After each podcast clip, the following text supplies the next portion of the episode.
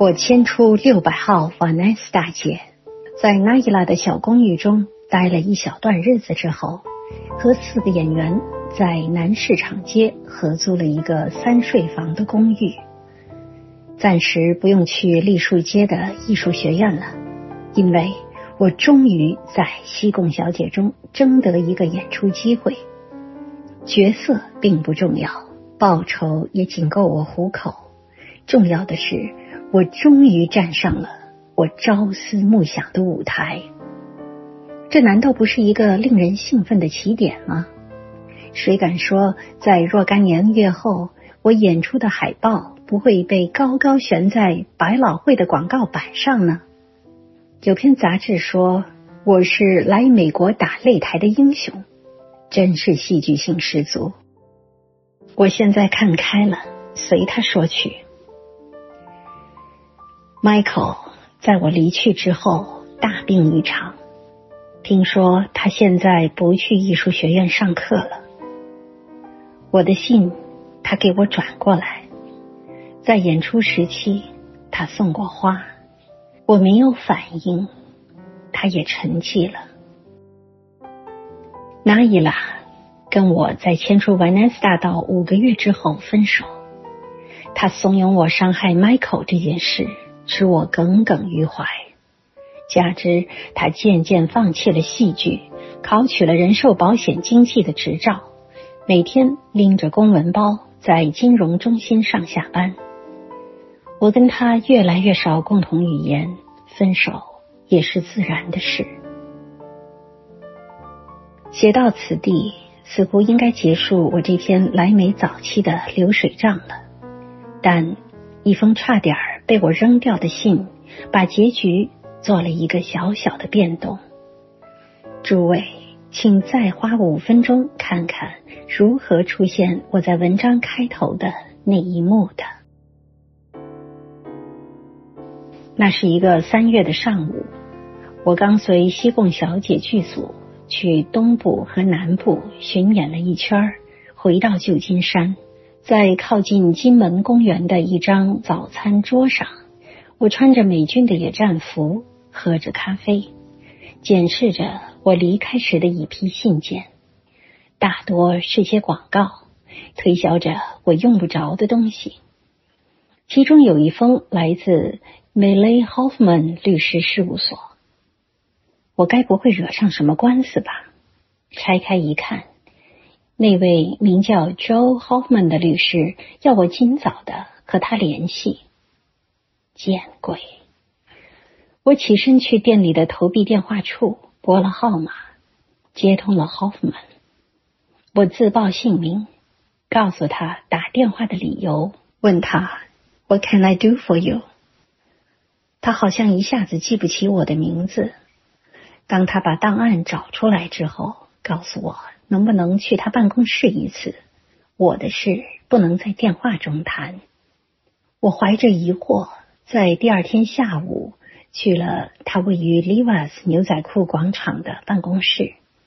在我坐定之后，他验过我的驾驶执照之后，告诉我，我以前的朋友和同事 Michael 现在躺在旧金山总医院的艾滋病房中。医生说他还有二十天左右的生命。Michael 留下一份遗嘱，我是他位于瓦纳斯大道顶层公寓的受益人。我好像当头挨了一棍，眼前浮现 Michael 羞涩的笑影。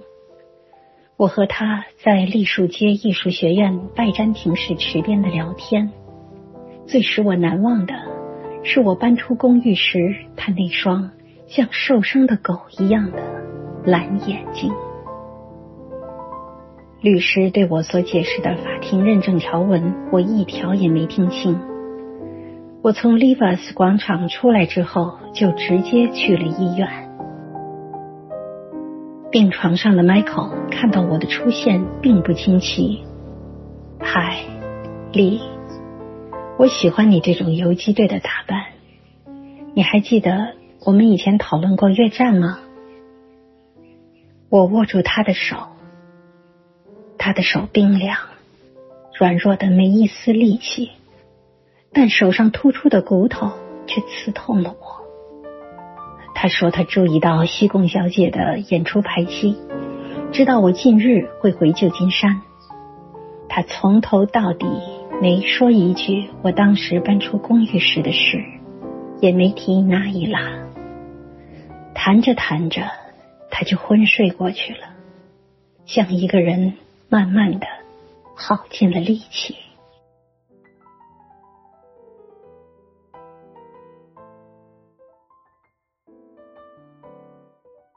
我在那段日子里尽可能的去陪他，并不在乎临床的病人也把我看成同性恋。我在医院走廊上碰见从东岸赶来的 Michael 的父母。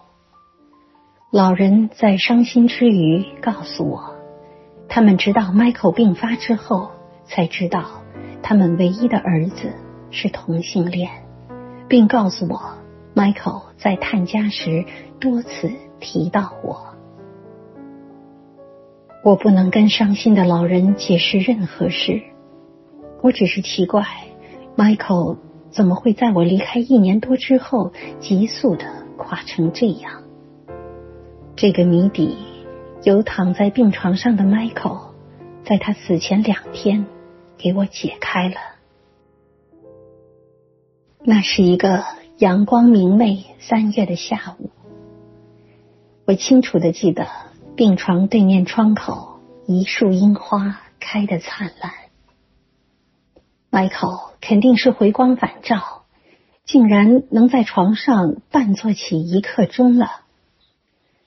当我走进他的病房时，他两眼直直的注视着我，苍白透明的脸上血管依稀可见。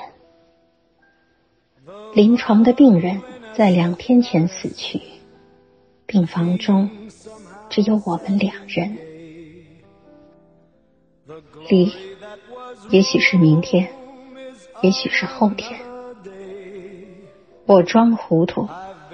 明天你要我带什么来？我是说，明天后天我要走了，李，请你让我告诉你一些事。明天后天我可能没机会了。Michael 眼睛平视窗外那束辉煌的樱花。在他那不超过两百个字的临终之言中，他告诉我，他如何在我搬出去之后心灰意懒，去公共澡堂，不管青红皂白的与人乱交，以致染上这致命的疾病。他的眼光从窗外收回来，定定的看进我的眼睛。李，在这之前，我知道自己是同性恋，但我却是个童男子，没碰过女人，也没碰过男人。我垂下目光，在一刹那中，我突然感到牧师的任务之艰巨，活着的人。接过将死的人的秘密和担子，这副担子在你有生之年一直要挑在肩上。李，我知道你不愿意听我说我爱你，你能不能吻我一下？我弯下腰，而迈克疲倦的。